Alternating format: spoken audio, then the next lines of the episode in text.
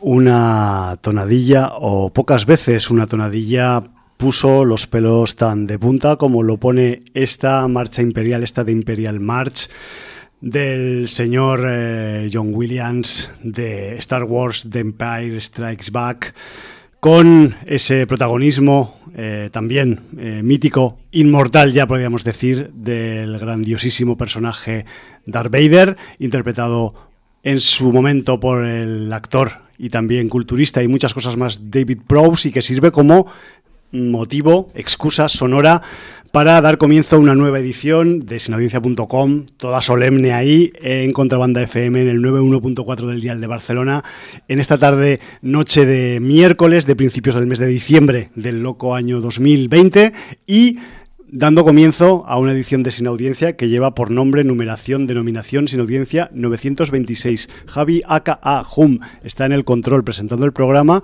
y en el micro 1, pero en la posición 2, no sé qué ha pasado esta semana, tengo a mi compañero Jordi. Buenas tardes, Jordi. Muy buenas tardes. Yo pensaba que hoy lo había hecho bien porque estaba con el pie de micro marcado con el 2. Vale. El micro marcado con el 2. Sí, señor. Pero, el, pero suena en la posición 1. Claro, el cable no es el que suele estar en esa posición, sino que es Esos otro. jacks están Han bailado.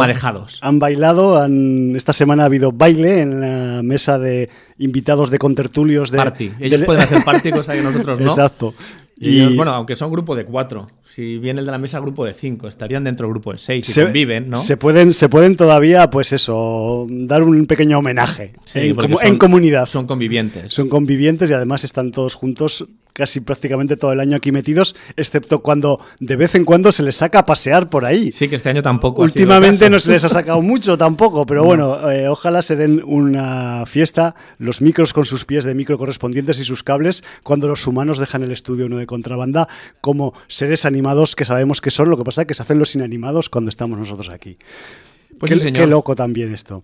Pues eh, esos pelos como escarpias tenían un motivo. Como Es un motivo, dicho, sí. Porque el señor David Prowse eh, ha fallecido. Falleció el día 28 de noviembre, si no recuerdo mal, que me parece que era el viernes o el sábado de la semana pasada. Y, y bueno, pues eh, una pena. El, el hombre de dos metros, fisioculturista. mm, Gigante, también, un gigante. eh, se dedicaba también a la alterofilia. Entrenó a Christopher Reeve físicamente para su papel de Superman. Sí, Esa es una de las curiosidades o anécdotas de su trayectoria. Y la verdad es que George Lucas lo escogió por, por su estatura y por su, y por su planta física, porque era dos metros de, altura y 120, casi 120 kilos de peso. Y entonces le daba una entidad física a Darth Vader que era la que Lucas quería. Pero curiosamente esa presencia física luego derivó en sustituciones a todos los niveles de, del- de su personaje. Eh, robos muy curiosos. Por ejemplo, el primer robo famoso fue el de la voz. Tal porque a George Lucas no le convencía la voz de David Prowse y escogió a James L. Jones para hacer la voz de Darth Vader, cosa que el propio Prowse no supo hasta el estreno de la primera película. Imaginaros hasta dónde llegó el- el- la ocultación por parte del señor Lucas. Eh, luego, en las escenas de, de lucha con, con Sable de la Luz, pues la verdad es que el señor Proust tampoco era un buen espadachín. Y encima las, las varillas que, que tenían que marcar dónde tenían que los efectos eh, especiales luego poner los sables láser, pues el tío se las cargaba. Pegaba demasiado fuerte Hostiazos, y entonces sí. eh, las rompía todas y esto sí, de común acuerdo con él, acordaron que el especialista y entrenador de esgrima Bob Anderson le sustituyera en esas escenas para poder eh, rodarlas, cosa que sí, que sí que eh, tanto Mark Hamill eh, en esas escenas, en, la, en el Imperio Contraataca, sí que las rodó Mark Hamill con el especialista de esgrima, ¿vale? Sí, sí, sí. Y por último, cuando Darth Vader se quita la máscara, tampoco es David Prowse el actor Lo recuerdo. que encarna a Darth Vader desenmascarado, sino que es el actor Sebastian Shaw, con lo cual tercera decepción del señor Prowse en su carrera con el personaje de Darth Vader. Fue un personaje que le dio a Prowse pues más eh, amarguras que placeres, a pesar de que podría haber sido. No dejará de ser Darth Vader siempre. o Para sea, es- nosotros es, el lo Darth será. Vader de escena eh, en todas las escenas, excepto en las eh, dos escenas que hemos comentado. Sí, es el Darth Vader que le pasa una cabeza a todos los personajes en la película. Sí, señor, eh, de esa impresionante presencia física. Y, luego la verdad es que tampoco se prodigó mucho como actor. Tuvo un pequeño papel como guardaespaldas en La Naranja Mecánica. Y, por ejemplo, como curiosidad, debido a su presencia física, encarnó al monstruo de Frankenstein hasta en tres ocasiones. En Casino Royale del año 67, The Horror of Frankenstein del año 70 y Frankenstein and the Monster from Hell de 1974. Y luego, como ya explicamos cuando hablamos del documental de Tony Bestardi y Marcos Cabotá, I'm Your Father, sí, señor. Eh, fue el famoso hombre verde que enseñaba en Inglaterra en una campaña educativa a los niños eh, cómo tenían que cruzar cuando salían y entraban al colegio. Exacto. Por esos pasos de cebra, ¿no? Entonces, bueno, eh, si tenéis curiosidad por este documental del cual hemos hablado en más de una ocasión en el programa. Es que el documental ya es de 200015, Jordi. Sí, parece una tontería. Lo vimos, parece que lo vimos el año pasado. Como es de 2015, hablamos de él por primera vez en el programa 658 de Sin Audiencia, un 18 de noviembre de 2015. Un día antes de mi cumpleaños, mira. Fíjate, y además, que tampoco hace tanto, sí que hace cinco años, pero en el programa 658 todavía en el título del programa no poníamos los títulos destacados que comentábamos en el programa. Fíjate tú. Han sido cosas que hemos ido incorporando con el tiempo. Sobre la marcha, sí, señor. Y, y, bueno, pues desde aquí rendir homenaje a la figura de David Prowse. Sí, señor. Y bueno, 2020, pues, ¿qué vamos a decir de este año? Todos los años se marcha gente por importante y que nos toca pero es que este año está siendo demoledor. Está siendo un poco mmm, concentrador ¿no? en este tipo de sucesos. Pasa a todos los niveles, ¿eh, Jordi? O sea, esto no es un consuelo, pero pasa con, también con la música, Sí, pasa no, no, con, no. Con el tema de los DJs, con el tema de sobre todo sectores cul- culturales, ¿no? Podríamos decir, pues no sé, pues se está cebando. No sé si también algunos futbolísticos también, todo se ha Sí, dicho. no, pero lo, lo que es peor, y nos damos menos cuenta, pero está pasando eh, con gente de arte y de ciencias eh, que Claro. a lo mejor no tienen esa repercusión, pero que son tan o más importantes que En todas las sector, figuras que admiramos dentro del cine, la música o el mundo del espectáculo. Entonces, pues está pasando es lo que decimos, en arte, ciencia, literatura y, en fin, pues ¿qué vamos a hacer? Porque, Eh, no- porque nos quedan pocos días, si no, parábamos el No, tren y nos bajábamos, ¿eh? El problema es que el 2021, de momento, que nadie se llame a engaño, que va a empezar igual. Ya, y además- cambiar de año no va a significar que cambiemos nada. No, además se supone que en 2021 empieza Mad Max, ¿no? Directamente. Entonces ¿no? ya, pues ya el, el 1 de enero de 2021 que sepáis que tenéis que preparar vuestros vehículos oxidados con vuestras barras de hierro y vuestros puntales de acero para salir a la calle preparados para lo peor. Y reservar una lata de gasolina donde quepan, a ser posible, varios galones. Exacto, galones que tendremos que mirar en el sistema métrico anglosajón a cuánto equivalen, porque En- yo, en litros, ¿cómo si te el digo la verdad, sé que las latas de gasolina en las películas anglosajonas son como muy tochas, como que cabe mogollón de litros dentro, pero no te sabría decir cuántos. Bueno. No sé si 8, 15 o 25. Por ahí andará, 25 más bien. Eh, nos escribe Chingurri, que hace tiempo que no Ahí nos escribía en el libro y dice hace tiempo que no escribía nada en el libro, aunque os sigo escuchando todas las semanas. Entro para recomendar la serie Inside, Nan- Inside Number One. Ay, le diré mañana. Inside Venga. Number Nine. Que además ya comentamos aquí porque yo me vi la primera temporada Sí. por recomendación de Aida, precisamente. Y nos dice serie antológica con cinco temporadas y unos 25 minutos por cada capítulo, escrita y protagonizada por los mismos de Psycho Bill, donde pasan por muchos géneros y que tienen en común su humor muy negro. Sorprenden en casi todos los capítulos. Debo decir que yo me quedé en esa primera temporada, pero me dejó muy buen sabor de boca y ya sabiendo que ya van por la quinta, pues me tendré que poner al día porque además son episodios autoconclusivos, Son siempre con alguna relación con el número 9 Ajá. y, y realmente, pues eso, muy divertidos, con un humor muy negro y muy británica. O sea, es una serie que, eh, que destaca. Y luego el señor Hallenberg nos dice, hoy no tenía previsto escribir, pero aún tengo pendiente poner en marcha lo de los premios. Estad atentos este fin de semana que viene. A ver. Pero como Maese Cola Blanca me ha insistido hace un par de horas, pues voy a escribir un par de cosas. Ya sé que es un tema recurrente estos últimos tiempos, pero es algo que yo ya he venido comentando varias veces. Eh, entonces pone un link de Cinemas Comics que dice Internet alucina con lo mala que es la nueva película de Bruce Willis. Vaya. Directamente. Dice, pues que se vayan preparando con la nueva que tiene preparada y que transcurre en una nave espacial con un original, entre paréntesis, pasajero. No digo más, pero el tráiler produce vergüenza ajena.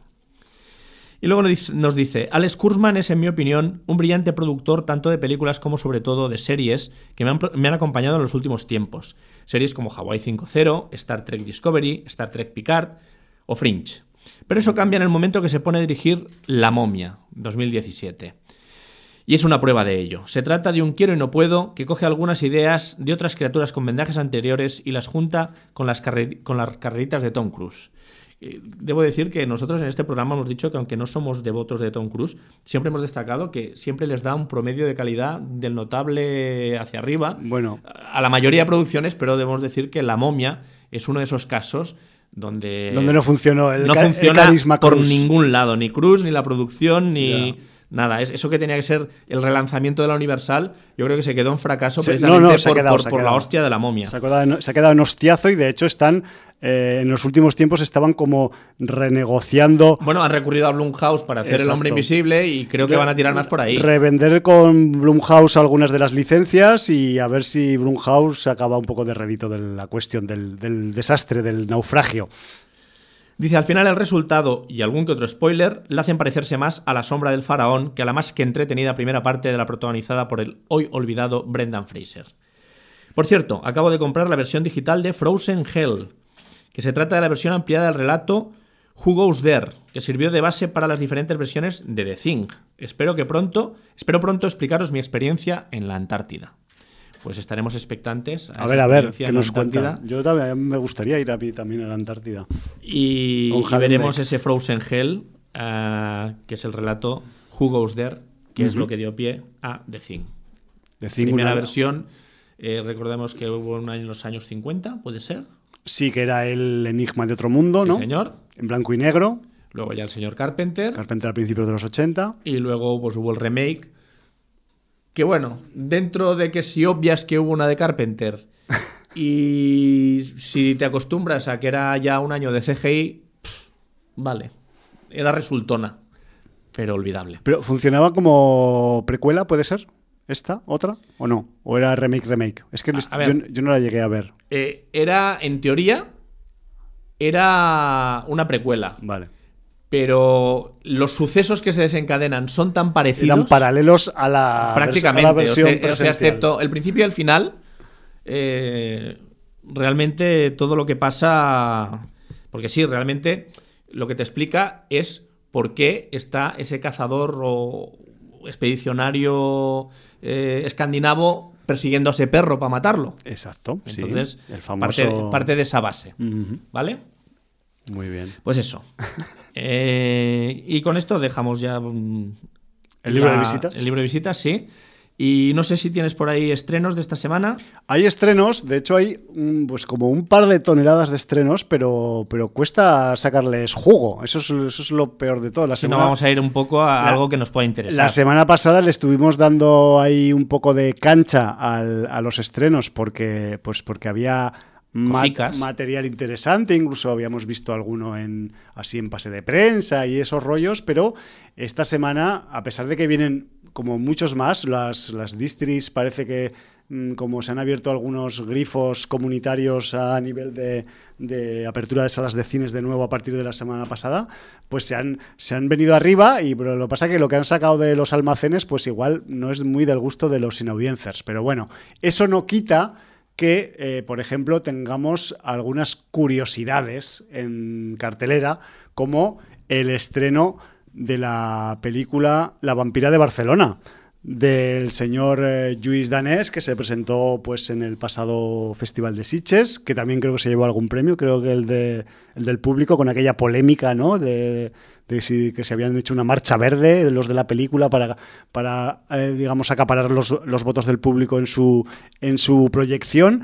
Y aquí pues tenemos a Nora Navas, al Roger Casamayor y a Bruna Cusí, entre muchos otros y otras, en un reparto de época que emula la Barcelona de principios del siglo XX y una época en la que, eh, pues en el ahora conocido como barrio del Raval, antes conocido como barrio chino de, la ciudad de Barcelona, pues Em, había una figura histórica que existió de verdad y de la que hay pues algunas leyendas urbanas en torno a ella y de ahí pues el apelativo de la vampira de Barcelona hacia la persona de Enriqueta Martí. Todavía hay tours de Barcelona que, explotan un poco. Explotan el, caso de la vampira de Barcelona. Sí, Pues, pues realmente como os podéis imaginar, pues eh, realmente pues eh, Enriqueta Martí no era una vampira al uso, sino que pues realmente pues eh, en su momento fue oficialmente acusada de raptar y asesinar niños pobres de la zona del barrio chino,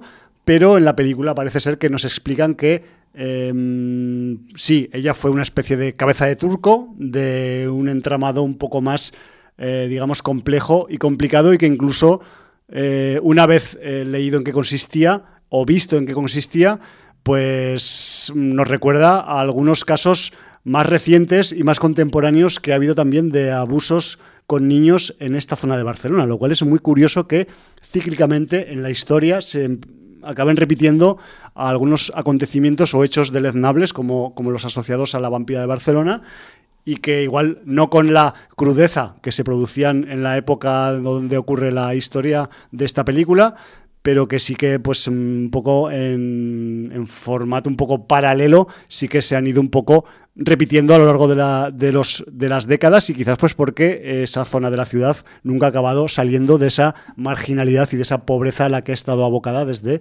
hace pues siglos, podríamos decir. En fin, que no me voy a enrollar yo ahora con la sociología y la antropología de la ciudad de Barcelona, que podríamos estar hablando pues horas sobre ella. Pero que sepáis eso, que La Vampira de Barcelona se estrena esta semana y también, por ejemplo, pues tenemos sorprendentemente mmm, la, vamos a decir, el reestreno o la vuelta a poner de largo de una famosa, mítica película de un señor llamado Francis Ford Coppola, que parece ser, pues ha hecho un, remontaje, una, una vuelta a, estructurar de la tercera parte, del tercer segmento de su saga El Padrino, y ahora la tercera parte del Padrino se hace llamar El Padrino Epílogo, dos puntos, aquí viene el spoiler, es oficial, la muerte de Michael Corleone. En fin, pues así se llama la, la tercera parte reestrenada de El Padrino que ha preparado Coppola pues con supuestamente pues con algunos añadidos y aderezos que le han gustado a él más de que en la versión original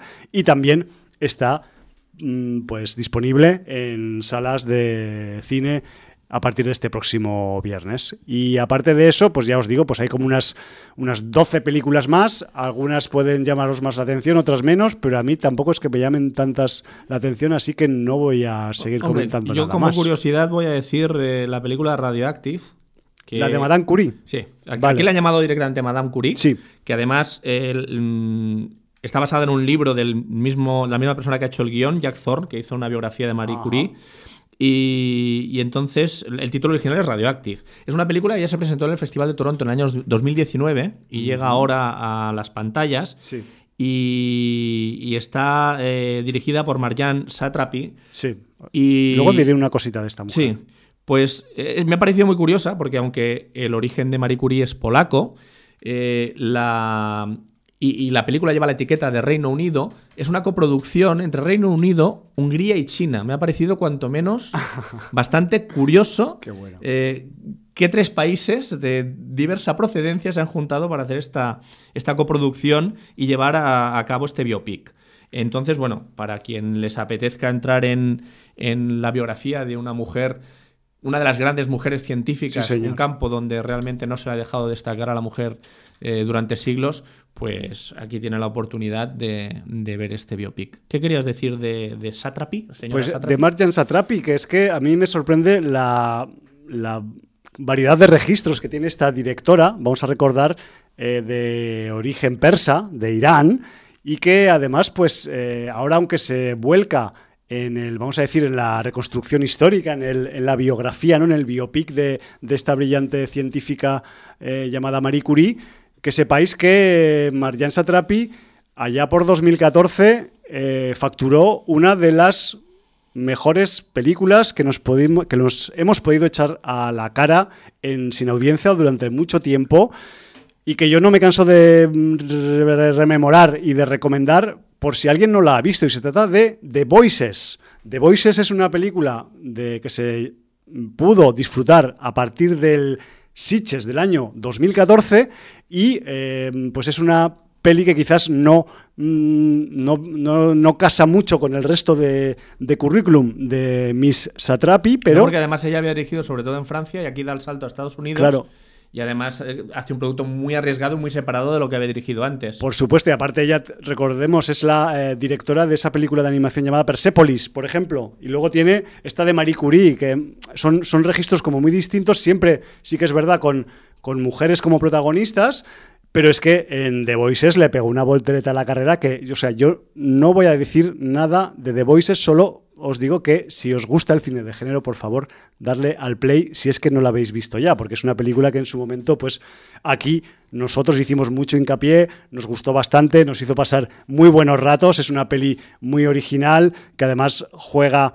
con, los puntos de vista de los personajes de la historia. No voy a decir exactamente en qué consiste para que os pille de nuevas, si acaso, pero que sepáis que es una película de esas que en las que puede pasar casi cualquier cosa y que además, pues, tiene unos registros de humor negro, de gore, de incluso de números musicales, que es una peli un poco inclasificable en un momento dado, que, que te deja un poco boquiabierto. Que sepáis que Hablamos de ella, si queréis rememorar, ya puestos a rememorar sin audienciismos del pasado, eh, tenéis que volver al año 2014 a un programa muy redondo que fue el número programa 600. Muy bien, oye, estupendo, programa 600. Sí, además, no, pues, no, todo el mundo puede mandarte a seis años vista y decirte programa 600 y quedarse tan ancho, ¿eh?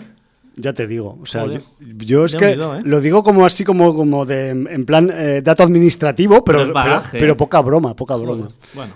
Bueno, pues eso, que, sepáis que eh, la señora Satrapi también pues tiene, tiene mm, variados registros y que algunos son más de género que otros, que lo sepáis. Muy bien, pues me parece un muy buen consejo. Yo voy a recomendar un estreno que ha venido este, esta semana pasada, creo que el domingo. En HBO se estrenó por fin la nueva serie de Alex de la Iglesia, 30 monedas, ah, con un primer capítulo, capítulo piloto de prácticamente hora y 20, con lo cual el primer capítulo es casi un largo. Casi largo, sí, señor. Sí. Y, bueno, pues eh, yo todavía no he podido verlo, pero la gente que lo ha visto está encantada con este primer capítulo. Recordemos que tiene un reparto, entre otros, con Eduard Fernández, Miguel Ángel Silvestre, Mega Montaner y Macarena Gómez. Y bueno, pues estas 30 monedas eh, parece que van a dar que hablar. Yo, si puedo, esta semana me veré el 1 y ya tendré el 2. Habría que igual, y por lo menos comentar algo. tomarle la temperatura, a ver qué tal. Sí, sí, sí, porque bueno, yo de momento lo han puesto por las nubes. ¿eh? ¿eh? bueno, el señor Alex de la Iglesia es verdad que tiene su, su público. Pues sí. Pero también tiene su, legión de adoradores. Sí, señor. Pero también tiene sus detractores, ¿eh? Cuidado. Entonces, eh, yo creo que la recepción ha sido a un nivel bastante alto, en general. Bueno, pues. Entonces, bueno, pues mm, cuando lo veamos nosotros opinaremos. Intentaremos sí dar nuestra opinión propia, como es habitual. Y con esto, si quieres, ya podemos pasar, porque no sé si hay alguna cosa de agenda. No, si te digo la verdad, habrá cosas de agenda la semana que viene. Fíjate tú cómo andamos, ¿eh? A ver si no se tuerce. Y la, semana, del puente, famoso. bueno, Para los, afortunados que lo tengan. Bueno, no, porque la, el evento que anunciaremos la semana que viene sea para el fin de semana de la semana que viene, o sea, pasado ya el puente. Vale. No, no, es, fuera ya del puente para eh, evitar suspicacias al respecto. Muy bien. Bueno, pues entonces eh, podemos ir eh, pasando a lo que hemos visto, ¿no? Porque tenemos cositas de festivales.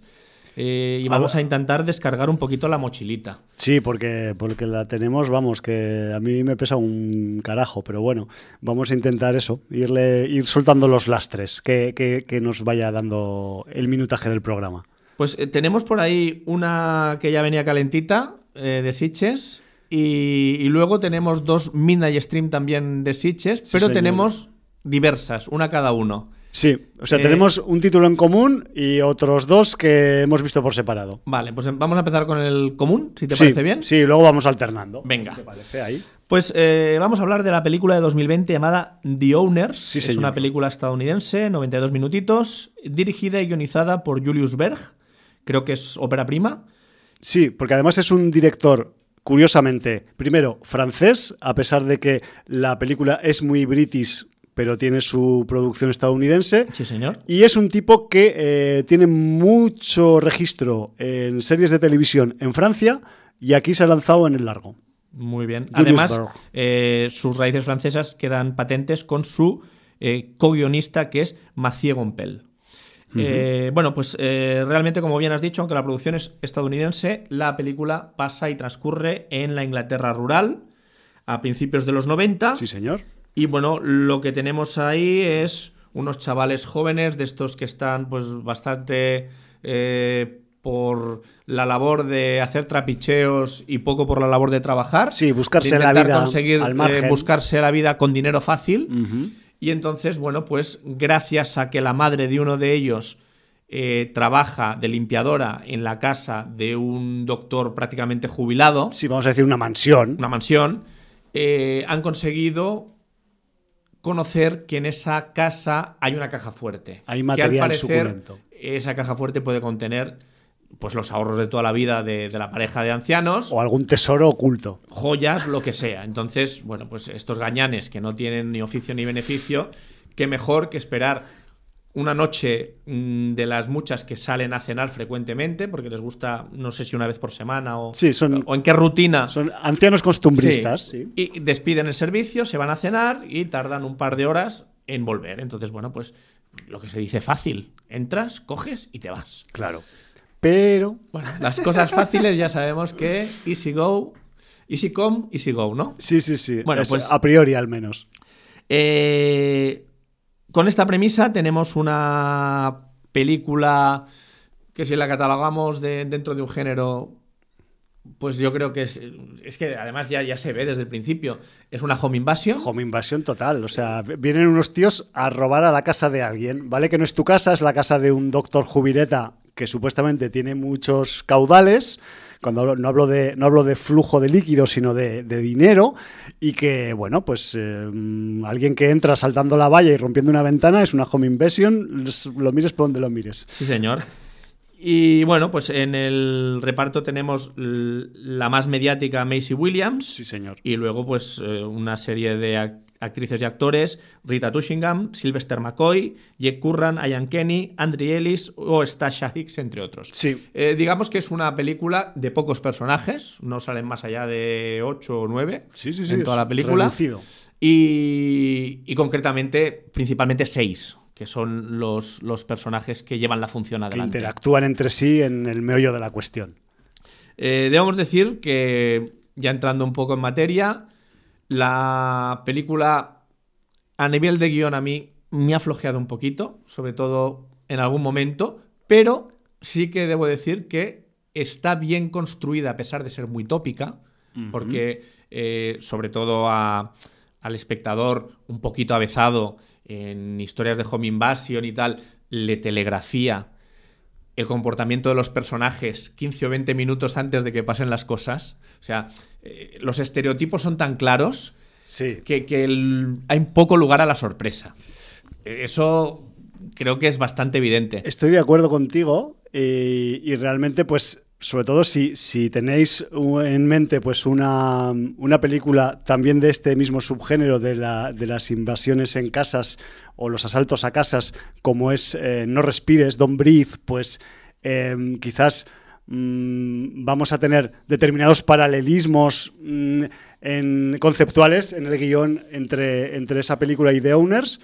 Pero sí que es verdad, Jordi, que aunque eh, los que ya hemos visto muchas pelis de Home Invasions ya no sabemos que quizás puede haber sorpresas reservadas por el guion y de hecho las sorpresas acaban ocurriendo y no son tan sorpresas, hay que decir que el, para mi gusto el, el guion de The Owners consigue darle entidad algo que si te lo cuentan así por las buenas, aunque si no fuera una película, pues no te lo acabarías de creer mucho por, por el, digamos, por, por la dificultad de que eso pueda ocurrir en la realidad, ¿no? Pero la película construye las situaciones para que eso que a priori podría ser poco probable acabe ocurriendo de verdad. Lo cual ahí le doy un, un, eh, digamos, va a decir, un, un aprobado al, al- al tema del guion por, por esa cuestión. Bueno, era la segunda parte de mi análisis Perdón. en el sentido de que, no, de que eh, siendo un guion muy prototípico y tal, es lo suficientemente sólido para nadar un- eh, narrar una historia que no decaiga en ningún momento, que sea suficientemente entretenida para captar la atención del espectador y te construye unas historias y un bagaje de los personajes, al menos de, de los dos personajes, que te van a dejar un ancla al sentido de la familia y a los hijos tan clara Sí. que va a hacer que cualquier sorpresa que te pueda venir te la acabes creyendo. Entonces, eh, realmente dentro, dentro de lo que es entretenimiento y dentro de, de lo que es terror, eh, también de alguna manera se reivindica el papel de la familia y de los padres y del amor hacia sus hijos de manera incondicional y, y hasta cualquier extremo. Como, mo- como motor del terror en un momento. Sí, dado. señor, claro, evidentemente, mm, cuando tú eh, defiendes algo, lo defiendes de quien sea. Claro, a muerte. Eh, A muerte, ya lo has dicho tú. Entonces, en ese sentido, sí que es, que es verdad que el guion te sabe llevar hacia un tránsito que mm, el desemboque final no te parece tan loco o tan, O tampoco probable. tan ¿no? poco probable como te podría parecer en otras circunstancias. En eso eh, estoy de acuerdo contigo. Eh, además, a nivel interpretativo, la historia está bien narrada. Sí. Sobre todo, eh, el actor y la actriz veteranos están muy bien. Que yo simplemente quería decir que, o sea, no solo que están los jovenzuelos están bien, porque eh, de hecho de No, porque hace- hacen muy hace bien- su papel. hacen- cada uno hace muy bien su papel. hacen muy bien de gañanes. eh, la otra, que es Macy Williams, que es un poco la. La que tiene más la- cordura. La, que tiene una neurona más del grupo, pues también pues eh, los pone a todos en su sitio cuando los tiene que poner. Y le da igual que uno sea un macarra, que tenga navaja, que lleva una pistola o lo, o lo que sea, ¿no? Pero sí que es verdad que Sylvester McCoy, que es un secundario de largo recorrido en el audiovisual británico, que fue, por ejemplo, Radagast en la saga del Hobbit, por decir una interpretación famosa. Sí, olvidable, pero famosa. Bueno, y, No, y- no por, no- no por su interpretación, sino por el, el- el cariz que le dieron al personaje de Radagast. Hostia. Sí, pero bueno, que me refiero que, que no es un actor, eh, digamos, cualquiera que han pillado por ahí del montón, sino que es, que es un es un vejete que, que- que tiene un señor currículum de secundario y luego pues la, la Rita Tushingham. Tu- Tushingham, pues eh, igual no tiene eh, ninguna intervención así en plan rollo el Hobbit, pero es una actriz que lleva 60 años currando, que lleva currando desde los años 60 en series, en TV movies y en todo tipo de, de proyectos a nivel, digamos, cinematográfico y de televisión en UK.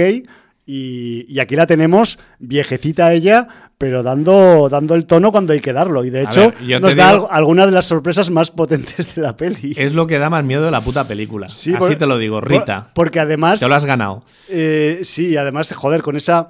Pues claro, entiendo que aprovechan su complexión física. Rita Tushingham, pues ya está mayorcica, está muy delgada, tiene una cara muy seca, como con los pómulos muy marcados. Se la ve frágil, fragilica, y entonces, con, claro, con esas, con esas ojeras así con los ojos que se te va a romper por cualquier sitio. Y luego resulta, pues, que. pues, que- Tiene que- sus armas que- escondidas. Que te da sorpresas, vamos. Sí, como la vida. Sí, y luego, pues, aparte de eso, de todos, del- del- del- de la cohorte de nombres, pues que es más conocida, yo sinceramente, eh, el señor eh, Jake Curran, que es de los gañanes el chungo, el más chungo, el, el- el- el macarra de verdad, los demás son macarras en ciernes, digamos.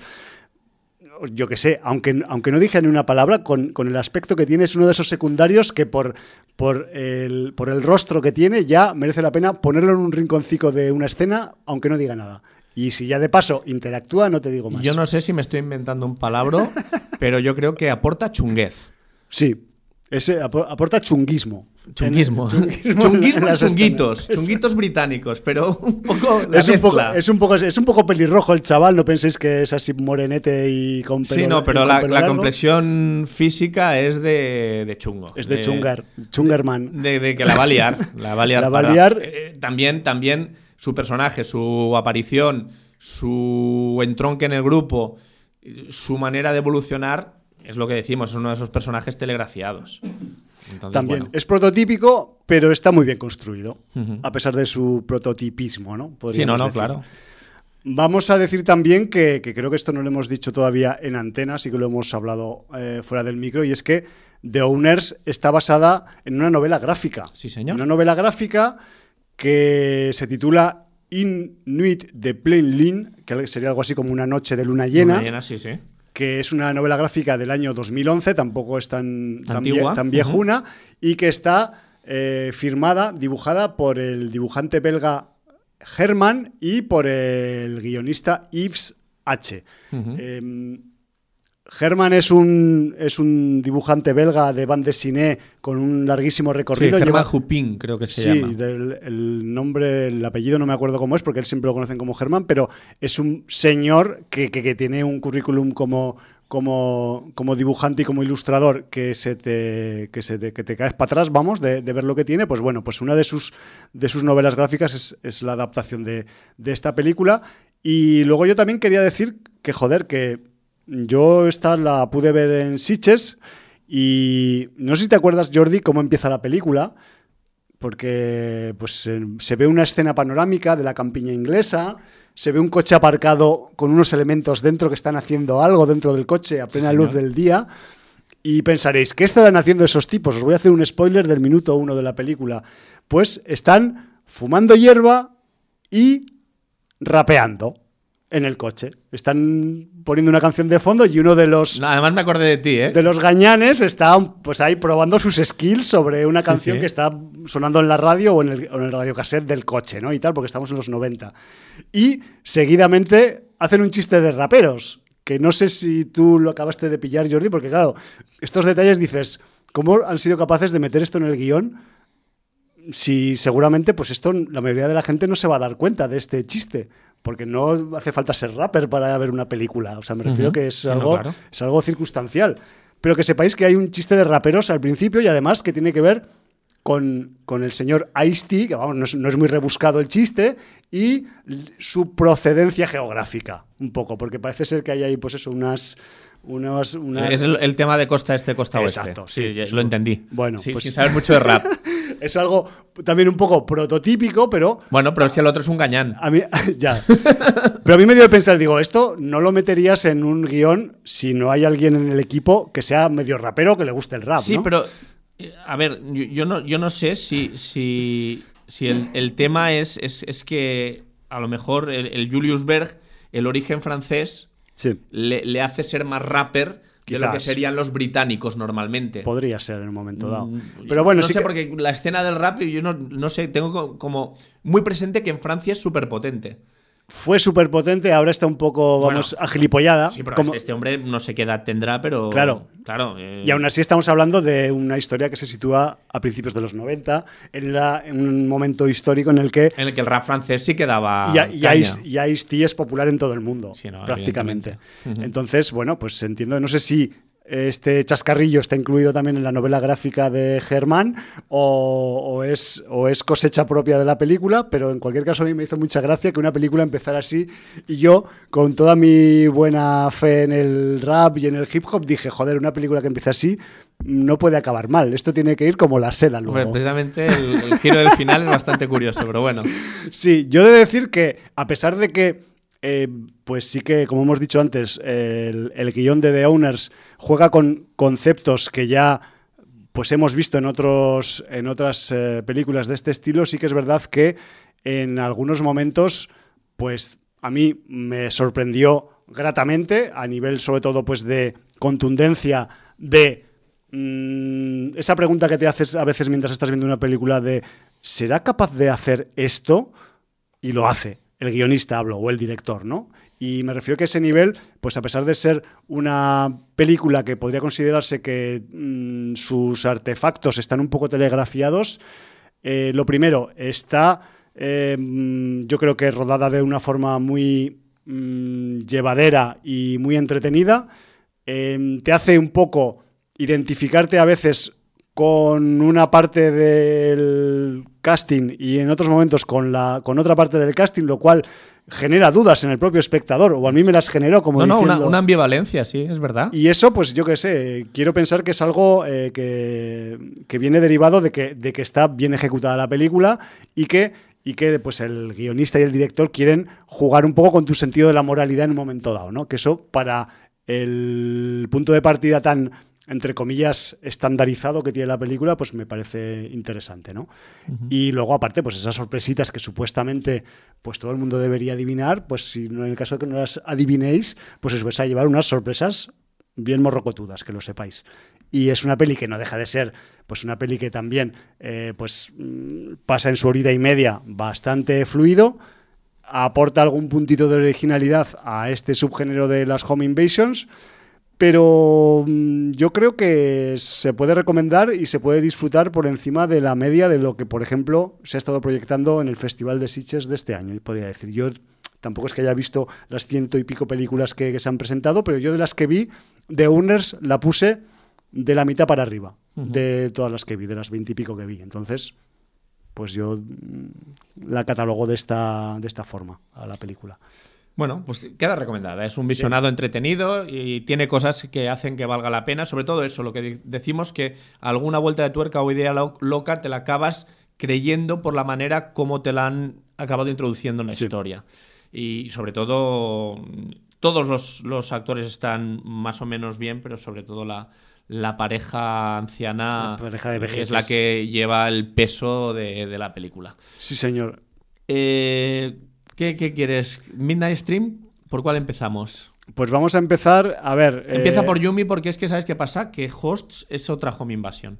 Claro, pues además te iba a decir, ya que, ya que tenemos eh, una película que, acaba siendo chunga como The Owners, vamos a ir con una que no sea chunga, aunque es muy chunga en, dentro de la película, pero para el espectador es la muy... La mía es chunga, pero a lo mejor por otros factores. bueno, yo de The Owners, o sea, ya, ya lo dejamos de lado, eh, que sepáis que, empieza de una forma que con la presentación de personajes, sobre todo de los gañanes, que, puede eh, tener algún tipo, digamos, de sentido cómico o de cuestión de alivio de comicidad y tal, pero que sepáis que luego se va a volver chunga rechunga de las que son chungas. Me refiero que no os dejéis em, pues em, impresionar por los primeros minutos de la película porque The Owners realmente pues cuando se tiene que poner dura, se pone muy dura. Y se pierde el humor completamente. Y no hay humor que valga, más allá de que, pues al principio, fumando porretes en un coche, pues todo el mundo se ríe y poco más. Pero bueno. Eso eh, no os va a pasar con otra película que, se pudo ver en Sitges este pasado festival, esta pasada edición del 2020. Y se trata pues de, un título que, por cierto, pues eh, viene desde Bélgica eh, viene más bien desde la parte, vamos a decir, flamenca de Bélgica. Sabéis que Bélgica es una tiene una parte, eh, digamos, francófona y la otra porque es más del rollo, no voy a decir holandés o neerlandés o de, o de ya del, del, eje Holanda-Alemania, por decirlo de alguna forma, pues que, sepáis que Yumi, que es la película que vamos a, a, comentar ahora, pues viene de Bélgica, pero de la parte, de la parte flamenca. Yumi escrito con Y-U-M-M-Y. Me refiero que... Es como, se dice sabroso, ¿no? sabroso, o, sí, o, suculento. Suculento, delicioso, sí. es como una, como una, especie de... Sí, de... Es casi una onomatopeya hecha palabra. Sí, es una interjección, podríamos decir, eh, para, para mm, dedicarle a algo que está muy rico, muy bueno o que, o que le pegarías un bocado, ¿no? Entonces, Yumi es otra de esas películas que se pudo ver en el saco del Midnight Stream de Sitges 2020. Un saco que, pues ya sabéis, que unas veces pues mm, tiene unas variaciones por un lado, otras por otro. Del saco de Midnight Stream 2020 en Sitges también salió la ganadora de la semana de Donosti 2020, ese es, el, es, la muñequita de la peliculita del muñeco Benny, ¿no? Que, que, comentamos aquí hace unas semanas.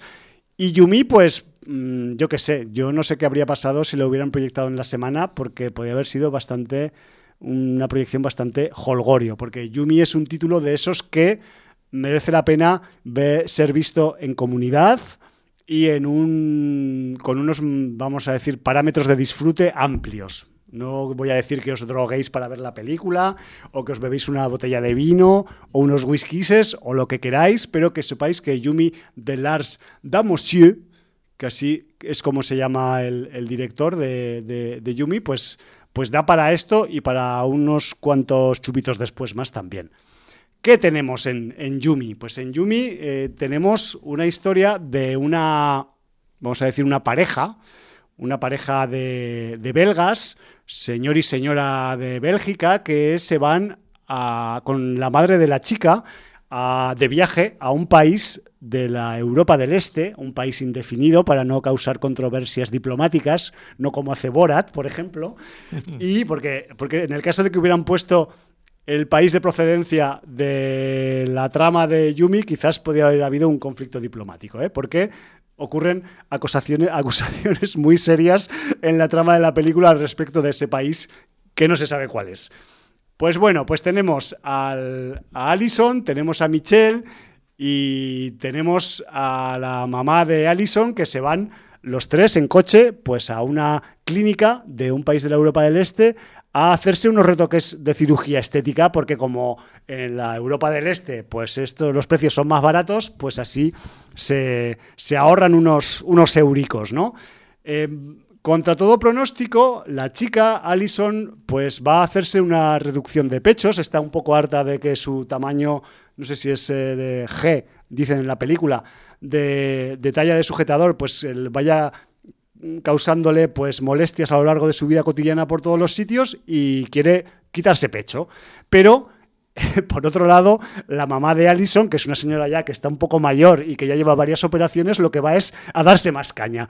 Se va a blanquear el ano, a ponerse, no sé si botox, a aumentarse más los labios. Me refiero que la señora va a tope, está en el último tramo de su vida y quiere estar eh, impecable como un pincel para lo que le queda, ¿no? Entonces, y, el, y el pobre Michel, pues que es el que conduce el coche, pues les acompaña pues porque, pues porque le toca y tiene que tragar y ya está, ¿no? Es, un, es una, de, una, de esas experiencias que te toca con la, con la familia política de tu pareja, ¿no?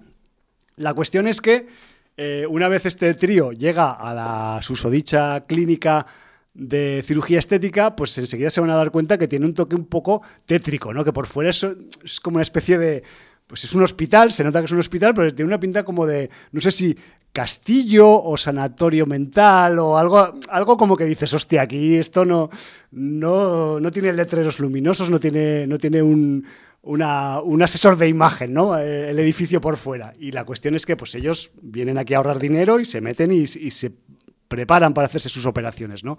La cuestión es que ya lo vamos descubriendo por el camino, cuando este trío llega eh, por carretera a la, a, la, a la, clínica que Michael, que Mitchell, eh, perdón, pues es un poco patoso, es un personaje de esos que tiene una nube negra con un rayo encima desde el principio de la película y mientras preparan a Allison y a, la, y a su madre para, hacerse su, para hacerle sus operaciones, Mitchell se va a dar una vuelta por el hospital y descubren en una habitación así un poco oscura una señora que está atada. Está atada, que además tiene una máscara, muy bonita, por cierto, que es una máscara que quizás mm, viendo el tiempo en el que vivimos, en el que mola ponerse máscaras chanantes, la máscara de la señora que está atada en Yumi, pues mola mucho para llevarla por la calle, ya me diréis cuando la veáis si os parece lo mismo, y Michelle, que es un trozo de pan y un poco inocente, pues dice, ay pobrecita, ¿por qué le han puesto esta máscara a esta señora aquí? Y claro, pues se la quita y pues esa señora está atada por una razón, ¿no? Pues porque resulta que luego vamos a descubrir, y esto es un pequeño spoiler, pero lo leeréis en cualquier sinopsis, que es la paciente cero de un experimento que, eh, con células madre que ha salido mal. Y esta paciente pues tiene una obsesión mórbida por morder y por arrancar carne. No, no, hace falta que diga que el paciente cero se va a soltar y que va a liar la marimorena en el hospital con eh, pues eh, poco menos que todo el hospital lleno de pacientes y de personal médico dedicado a las operaciones de cirugía estética. Y con este punto de partida, pues tenemos, ya os podéis imaginar, si esto, pues con estos parámetros bien llevados y un poquito, pues eh, sacados de quicio y un poco aderezados con un poco de mm, liposucciones imprevistas por aquí, un poco de hemoglobina por allá, un bracico por allí, una pierna por allá, vamos a tener una de las películas más cañeras que yo al menos he visto en este 2020. Me refiero a nivel de eh, sangre y vísceras, es una peli que está sobradísima. Es además, a pesar de que juega en los parámetros de película de zombies, pues una película que nos plantea algunas situaciones que no es que sean especialmente originales, pero que sí que están muy bien hechas y que tienen un perverso halo de mala hostia en todas y cada una de las acciones que ocurren en, la, en la, película. Y aparte, mm, como pasaba con The Owners, es una peli que es pues que dura exactamente o prácticamente una horita y media y quitando los tres o cuatro minutos de presentación es todo caña. Me refiero que aquí no hay ni momentos para el amor, ni momentos para el descanso, ni me voy a tomar una lata de refresco ahora que no me ven los zombies en este pasillo. No, no, no, no. Aquí no descansa ni Dios. Desde que empieza hasta que acaba, aquí no para ni Peter en Yumi. Y esa es una de las, eh, vamos a decir, pues bazas importantes que tiene, que tiene la película, ¿no? Que, que una vez se desencadena la, la, movida, la historia, pues ya no para hasta el final y, si no te montas en el caballo a toda velocidad, pues seguramente te acabe descabalgando incluso, ¿no? En ese aspecto, mm, vamos a decir también que, la película, mm, a pesar de que, pues eso, juega con esa con esa irreverencia, ¿no? Que te da un poco, pues, el, cine de, vamos a decir, de zombies o de infectados, pero que luego, pues, mm, acaba, vamos a decir, llevando esa, irreverencia hasta algunos puntos que, no imaginamos. Y, y, ahí reside un poco, pues, la baza de, dentro de su normalidad como peli de, de gore, estilo zombie, pero luego tiene algunos registros que dices, hostia, qué cabrones, ¿esto de dónde lo habéis sacado? Porque yo no se me hubiera ocurrido hacer nunca esto en esta situación. Me refiero que en ese nivel también ellos le dan la vuelta de tuerca, no es que le den la vuelta normal, le dan la vuelta de tuerca a algunas situaciones que ya hemos visto en pelis de zombies, pero ellos le buscan el lado que quizás no se le habría sacado hasta, la, hasta el momento a esa situación, ¿no? Y en ese aspecto, pues, Yumi, a pesar de que es un ejercicio súper eh, disfrutable e irreverente, pues sí que es verdad que tiene esa seriedad de decir, vamos a, ya que hacemos algo que ya está bastante visto, vamos a darle toques de originalidad. Y en ese aspecto yo creo que, que es uno de los puntos más destacables de la peli, aparte de que Mm, es descacharrante. O sea, me refiero que, a pesar de que eh, pues es una, un, brote de zombies, pues nunca puede ser algo agradable y algo divertido, sino que es algo muy chungo, aquí digamos que tenemos ese, el, factor hospital de cirugía estética. Y eso da pie, si quieres darle, mm, eh, digamos, puntos afilados al guion, mil y una posibilidades, ¿no? Y en ese aspecto, pues el señor eh, eh, pues, pues lo ha conseguido, ¿no? Y, hay que decir, pues por ejemplo, que para quien la haya visto, y si no, pues ya os fijaréis cuando, cuando la acabéis viendo, momentos como el momento del extintor, eh, pues que no voy a decir en qué consiste, porque lo tenéis que descubrir tal cual, pues son puntos y momentos que dices, bueno, es que aquí los tipos, no sé si mm, se han juntado en torno pues a unas botellas o a unos, o a unos estupefacientes y han dicho vamos a desfasar a ver qué es lo que le podría pasar de chungo a alguien que se encuentra en esta situación, ¿no?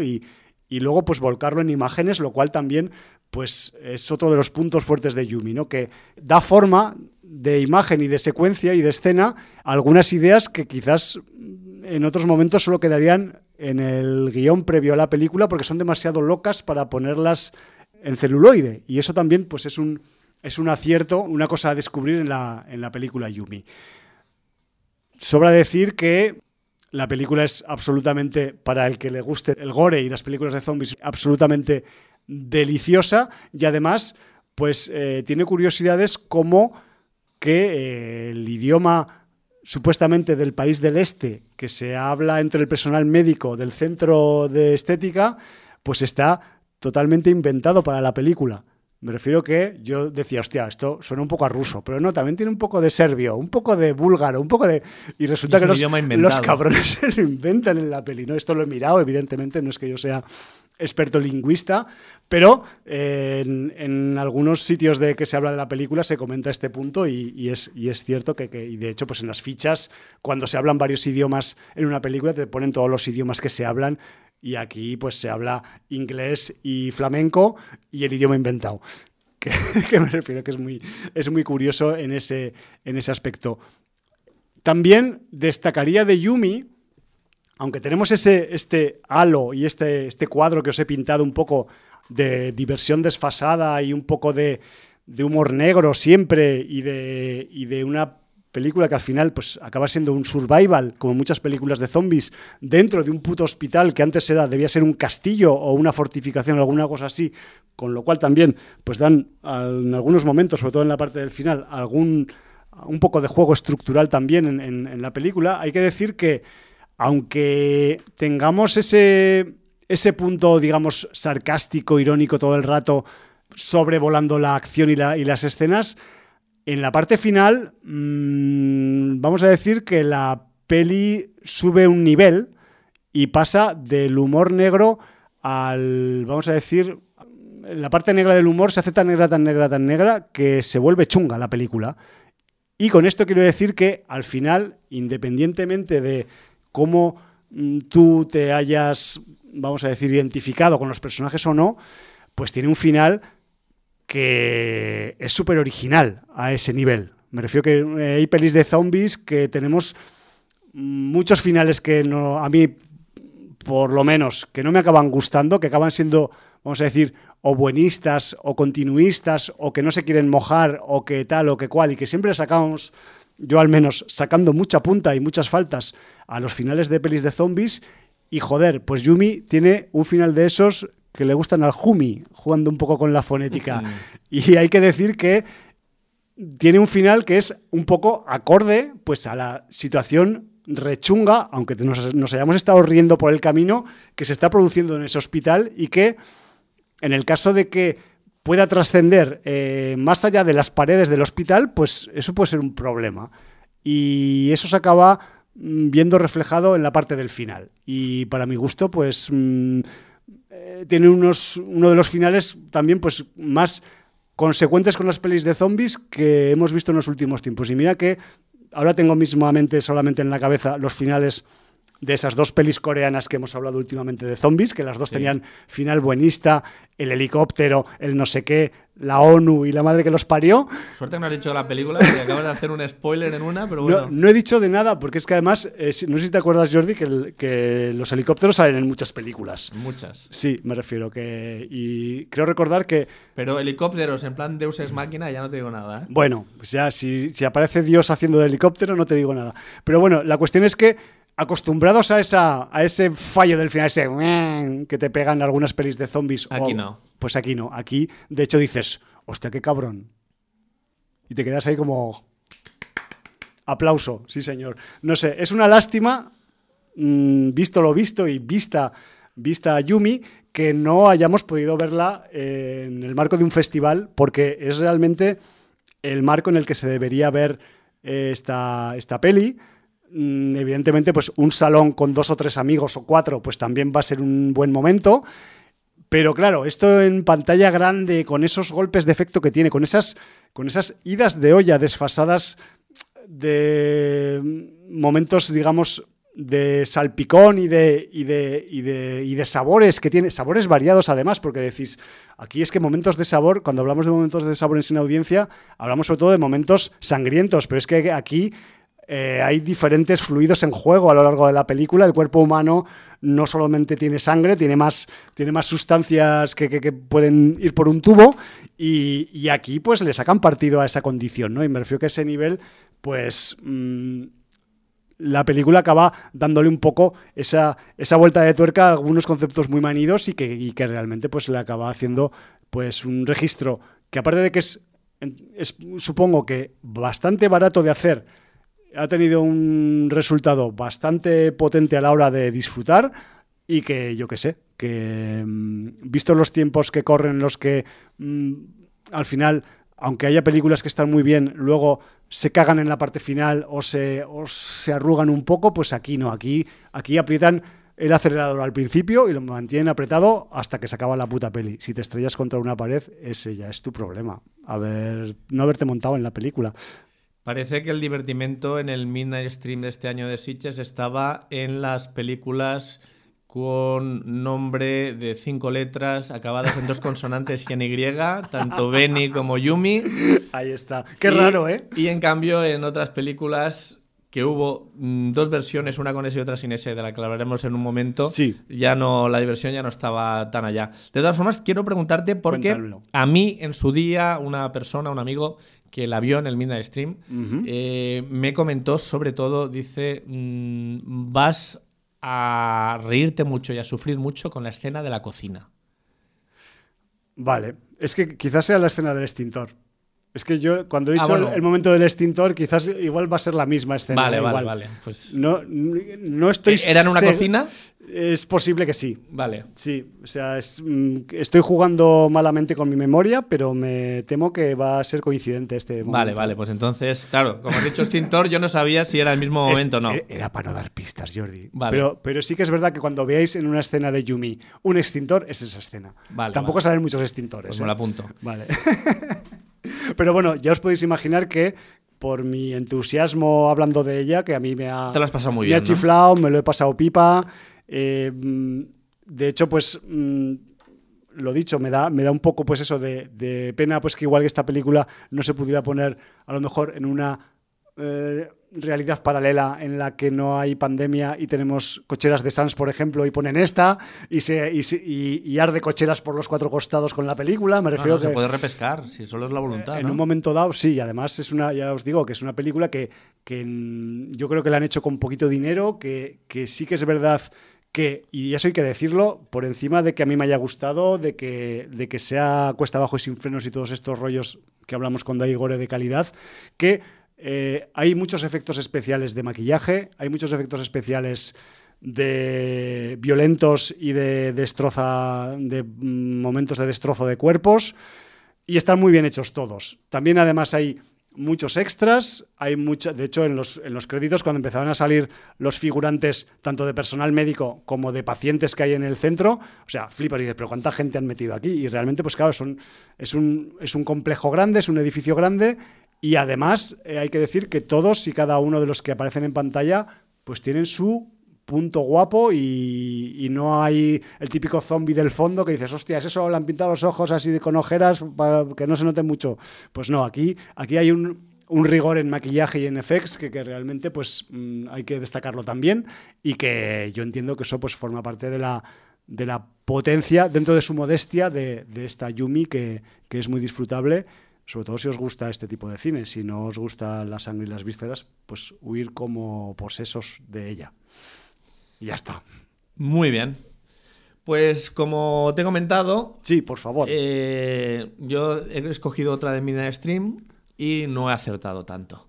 No he acertado cayó tanto. la moneda del otro lado, pues, Sí. contigo. Eh, en esta edición de Sitges había dos películas que se llamaban prácticamente igual. Una era Host, eh, de cuatro letras, H-O-S-T, Acabadamente. y otra era Hosts, acabado en S. ¿Eh? Entonces, bueno, la diferencia para mí es radical, he visto ambas. Eh, de Host ya se habló en Sin Audiencia, en programa de veranito, creo Sí. que co- concretamente habló de ella Aida. Al- Eh, al- en sí, el- fue la primera, creo que Sí, habló- en el programa hablando. 910 del 13 de agosto. Y para quien todavía, luego yo posteriormente eh, en septiembre también hablé de la película.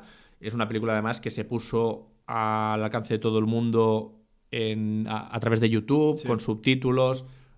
Un, no llegaba, a bueno, un largometraje entre mediometraje y largometraje, pero duraba apenas 70 minutos y que estaba muy bien. Hecho con cuatro duros, muy entretenido, aprovechando todas estas reuniones de Zoom a, la- a las que nos hemos acostumbrado por la pandemia. Sí, señor. Pues explotó el finón y consiguió una película con muy buenos momentos, mucho suspense, buenos sustos y, y cangueli, que no es fácil hoy en día. Además, Sí, esta película, curiosamente, no sé qué tal resultó en cine, porque creo que Sitges hizo pase en pantalla grande, pero Creo que eh, fue muy bien. No había entradas, al menos, creo recordar. en televisión, en casa, es muy resultona. ¿Por qué? Porque el formato de una pantalla para ver una película donde es una sesión de Zoom, Claro. es que es clavado. Es como puedes estás- verla en ordenador, puedes verla en pantalla de televisión, porque es su hábitat. Estás ahí metido con ellas. Sí, señor. Y ellos, no sé. Eh, hay, hay un él, pero. Un ello. eh, está al principio de la sesión, luego se sale.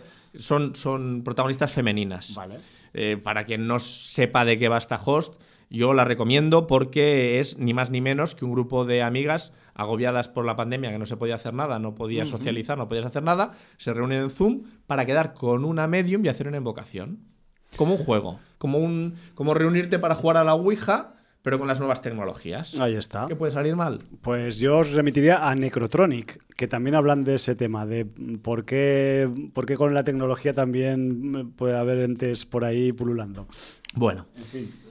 Eh, pero dentro de la sección Midnight Stream estaba esta Hosts. Sí, con ese Eh, al final. Con ese al final. Esta es una película del Reino Unido, eh, dirigida y guionizada por la misma dupla, Adam Leader y Richard Oakes. Y bueno, eh, lo que tenemos aquí es otra home invasion. Vaya, hombre, vaya, vaya empacho. Sí. eh, esta película, por la manera de enfocarla y la manera de. Es una noche buena y la manera en que se reúne la gente puede, puede tener cierta evocación a la invitación de, de Karen Kusama Ajá. o a Coherence. The Invitation. Sí. Eh, pero aquí la película juega otras bazas. Eh, además, eh, cuando has dicho cómo empezaba The Owners, con una campiña inglesa y luego Sí. un coche a lo lejos y tal, aquí empieza también en una campiña inglesa donde se encuentran dos personas, una vestida de Papá Noel pero que está cazando y otra que le saluda y nada, son vecinos y hablan porque se van a encontrar en la cena de Nochebuena. Vale. De ahí pasas a la persona más joven que se dirige a su casa, donde está su novia, y entonces se van a preparar para ir a casa de los vecinos a, a hacer la Nochebuena. Y entonces, bueno, pues.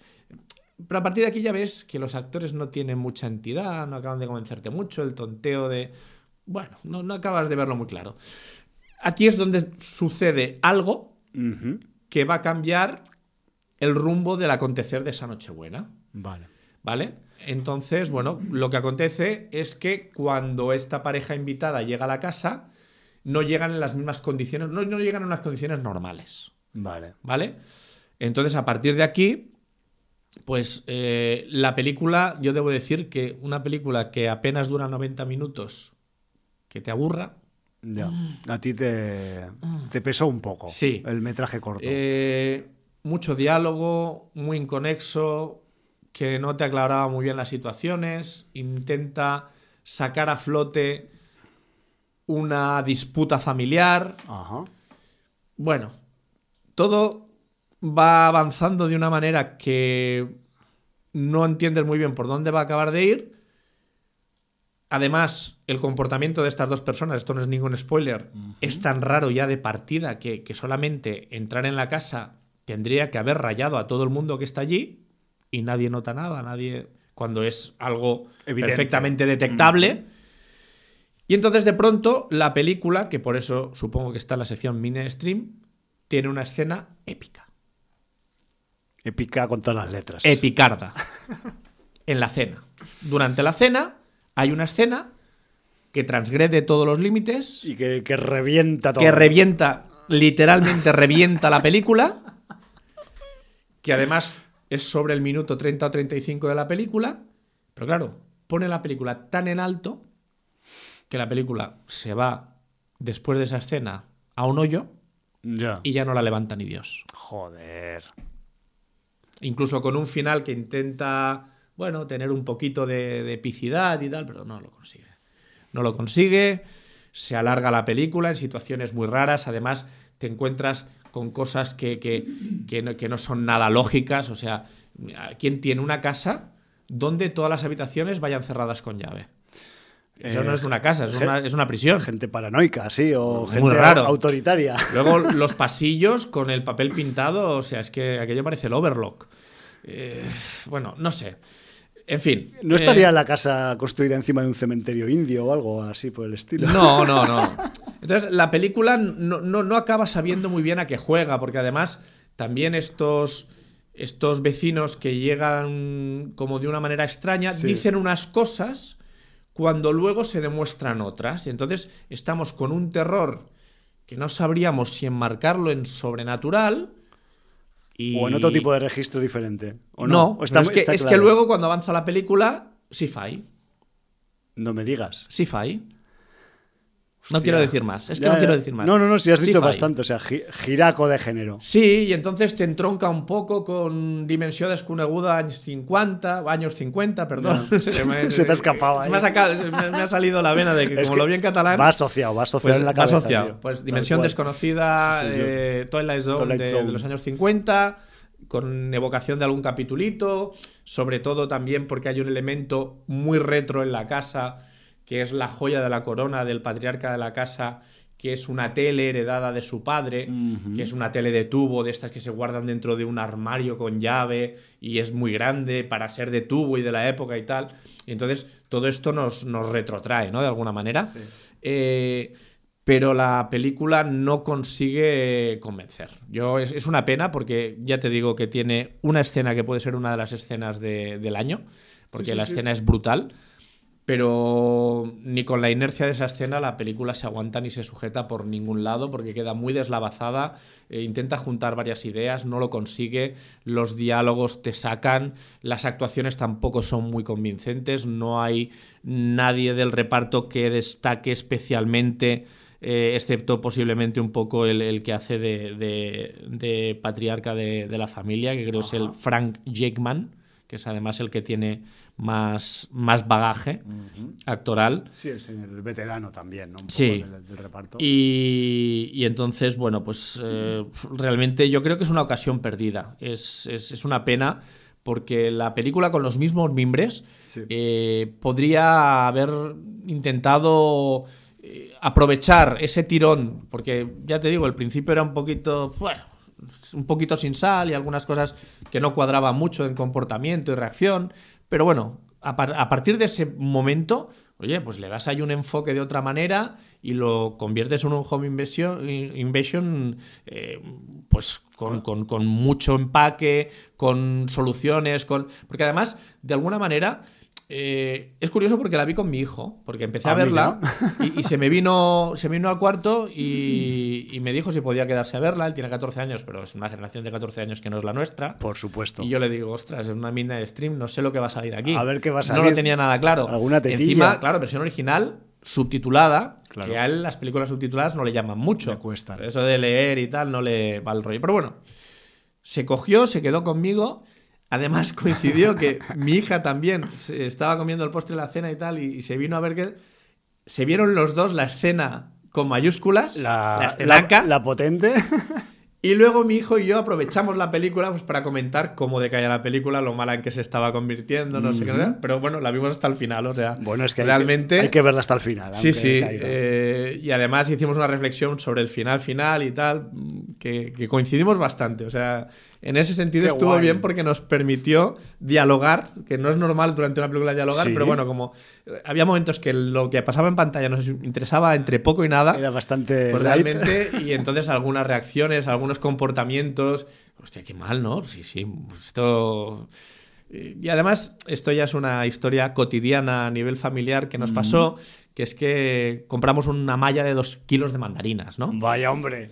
Y entonces íbamos comiendo mandarinas. Como estén buenas. Y las íbamos puntuando, sí. Y es que tuvimos una de 6, un 8,5, luego una de 9, que estaba excepcional y nos salió una de 1,5. Oh, esas de esas que están secas ya que no tienen ni no, líquido. de esas que están como dulzonas agrias, con un sabor de, demasiado, dulzón, dulzón pocho, sí, dulzón podridico. no podrida, pero dulzón pocho. Y entonces nos dejamos media, pero nos fuimos capaces ¿no? de, de coger, porque incluso aquello te comes un gajo, ves que es un 1,5 y al cabo de un rato coges otro por, no dejar ahí la mandarina. Y le bajas la nota más. Y, te lo vuelves a comer y dices, ¿para qué he cogido este segundo gajo si ya sabía la mierda que era? Ya lo sabía yo. Y entonces, bueno, pues empezamos a. Hay, unos momentos de la película en que eh, algunos personajes se quedan con la boca abierta. Vale. ¿Vale? Entonces, pues nosotros ahí rápidamente pues salía, a este le tendríamos que echar un gajo de 1,5, ¿no? Exacto, claro, claro. Es lo que se merece ahora mismo meterle el gajo. Se merece que le encesten ahí sí, en la boca sí. Entonces, bueno, pues eh, con eso la película se hizo mucho más llevadera y, bueno, de alguna manera pues lo convertimos en un disfrute particular a nuestra manera. Bueno, hay que llevártela a tu campo. Y, bueno, eh, una pena que una de las mejores escenas en una película de serie B, porque es una película con pocos medios, una de las mejores películas del 2020 hay una de las mejores escenas de 2020, esté en una de las peores películas de 2020. Bueno, a mí Ahí lo dejo. en tu momento de la narración de tu crónica sobre hosts, no sé por qué, mi cabeza me acababa trayendo imágenes de Ready or Not. No sé si por, por que hay un patriarca también y hay una familia, hay un no sé qué, eh, pero eh, supongo que no tiene nada que ver. el problema es que una es, es, una comedia negra y, esto es una película que se pretende tomar absolutamente en serio. De hecho, eh, es que es, seria porque a partir de la escena eh, memorable. X, sí. Eh, es que, claro, no, no, no, no, no hay risas por ningún lado. No hay vuelta atrás de nada. Entonces, las risas que tenía yo con mi hijo era de, de- de- de- de cómo la película mm, no sabe aprovechar el momento y se va abajo y se pega una hostia, pero sin, sin freno, ¿no? Porque tú piensas que le faltan explicaciones guionísticas a la peli.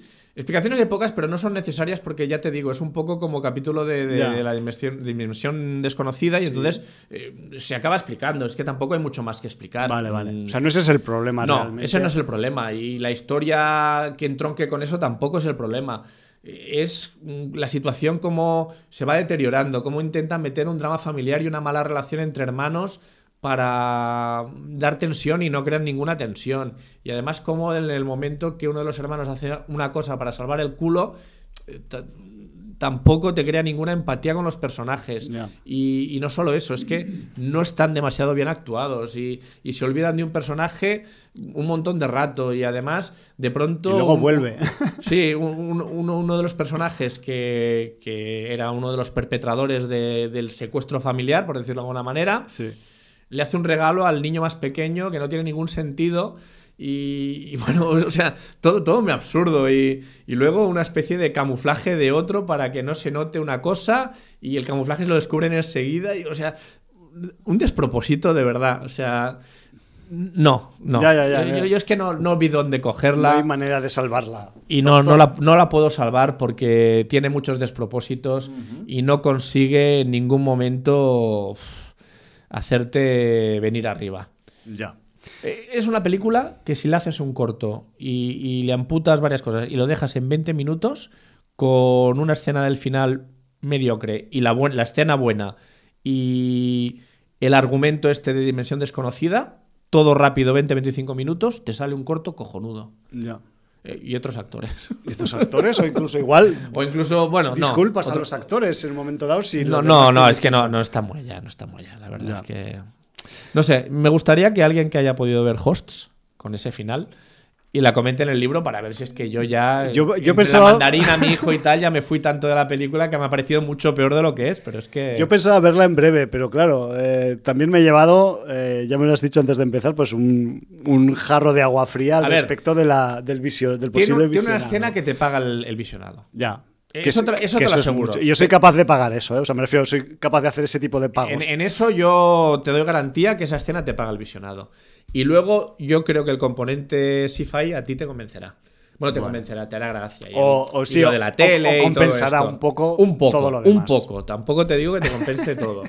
¿Vale? Yo te recomiendo que te cojas un bol de mandarinas mientras ves. una, una bolsa, una malla de dos kilos. No, hombre, dos kilos no hace falta que te comas, pero además yo compro la, la malla de dos kilos, pero cojo un bol de estos eh, Sí, sí, vas mediano cogiendo, te y comes los dos cojo cuatro o cinco y vamos cogiendo y comiendo, sí, sí. Y puntuando. La semana que viene volvemos con es, es muy interesante mandarino. puntuar las mandarinas. Yo es una recomendación que le hago a todo el mundo. Bueno, yo no lo había hecho nunca porque siempre es o mala o buena o regular, pero es verdad Sí, pero claro, además que- me llama mucho la atención que siendo todas mandarinas cosechadas a la vez, que se supone que, de, la, de la misma tío. clase, que son o clementinas o lo, lo Ya, que ya, sea. Vienen de la misma zona, de la mismo misma árbol. zona, de la misma malla. eh, haya unas, haya tan, tal diferencia de sabor. Yo no sé, algo hacen por el camino, yo No lo sé. No, no sabemos el qué.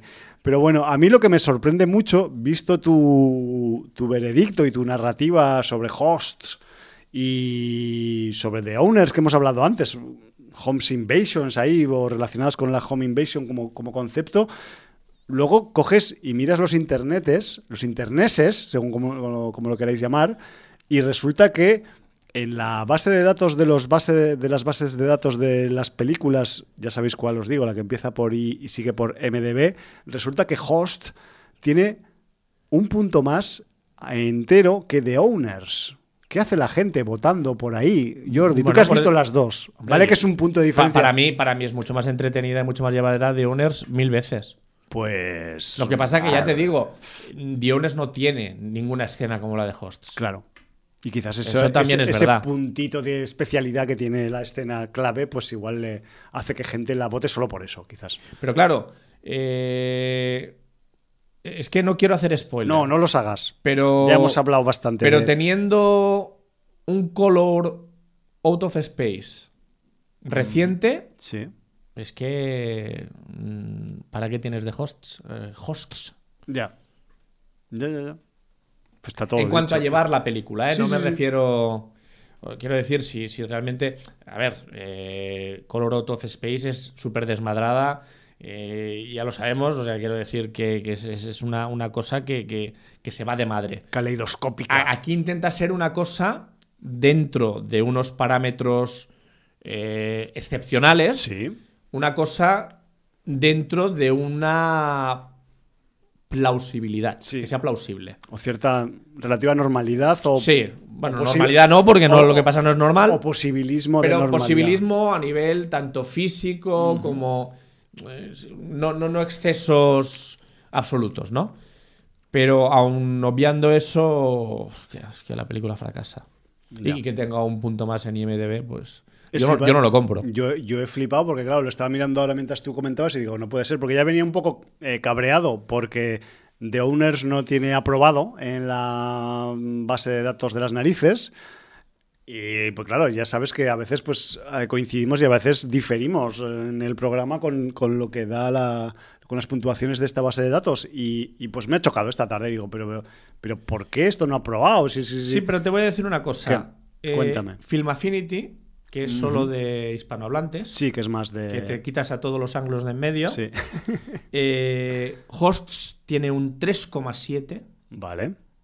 y The Owners tiene un 4,9. No la prueban, pero Está más le saca 1,2. O sea, Ya. es al revés. Sí. Porque yo es que, o sea, visto lo visto, o sea, yo cambiaría las notas tranquilamente. O sea, de hecho, de, de Owners no me parece ni siquiera una peli de cinquillo, me parece un poco más que cinquillo. Me refiero que ahí, ahí tiene una sustancia, tiene un pozo, tiene una construcción de la historia, tiene una cierta originalidad, tiene algunas interpretaciones guapas. Y carajo, eso suma más de 5, para mi gusto, para Ujú. valorar una peli. Pero bueno, ahí andamos en el mundo del internet en el que pues, cualquiera puede votar. Mira, yo, yo, yo Hosts le voy a poner el 5, rapao, rapao, rapao, raspao, solamente por la escena, la escenaca, y por ese deje a Dimensión Desconocida. Ya está. Ya está. Y no hay que darle más vueltas porque ya si no vamos a hablar demasiado de Exacto. ello. Vamos a dejar, y además es que ya que tenemos eso que tenemos que estar en casa Sí, antes de las tenemos, 10. te- empezamos ya con el peligro a ser víctimas de los francotiradores de las Sí, azoteas, sí, sí. así que vamos a tener que empezar a pensar en despedirnos y en pensar en qué vendrá la semana que viene, porque eso pues a veces lo sabemos, a veces no lo sabemos y a veces aunque lo sepamos pues va cambiando por el camino, así que da igual que lo sepamos, me refiero que a ese nivel pues vete tú a saber. El sin audiencia 926 pues llega ya a su fin y si hemos empezado, os recuerdo, con esa marcha imperial del Imperio contraataca con, con eh, Mr. Williams y Mr. Vader y, y toda la parafernalia sonora de la que merece la pena la saga Star Wars, pues ahora nos vamos a ir con un registro totalmente opuesto. Es un tema que no salen muchos temas aparte del score en la película de Owners, pero sí que eh, hay un track que, que están escuchando los colegas gañanes en el coche después de haber hecho el rap. Se vuelven. Creía que vas a meter el fraseo del rap directamente. No, no, no. Lo, lo podía haber ripeado, pero no me, ha, no me ha dado tiempo. Y mira que nos gusta poner a los actores y a las actrices cuando cantan en las películas, pero mmm, mi vorágine del día de hoy no me ha permitido hacer un rip. Incluso lo podías haber dejado con el chiste de. Sí, incluso podía haber hecho un, spoiler de, con el chiste del rap, porque ya lo hemos destripado prácticamente. Pero no, o sea, si os fijáis en esa escena, la siguiente que le sigue, que siguen en el coche por otras movidas, suena una canción totalmente opuesta, una canción de punk rock muy potente, muy cañera.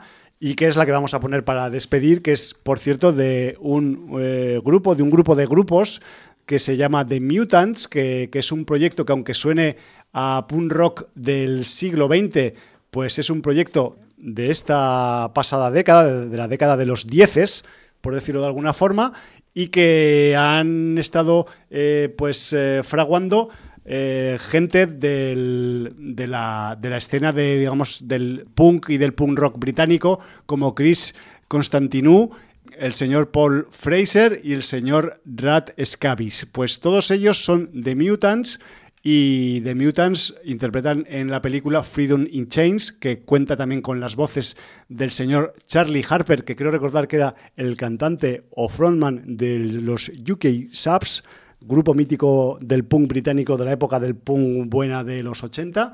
Y con todo ese saber y conciencia punkera, pues nos marchamos esta tarde en Sin Audiencia por donde hemos venido, eso sí, sin antes decir ese saludo que solemos hacer aquí siempre que nos despedimos. Valar Morgulis Punky.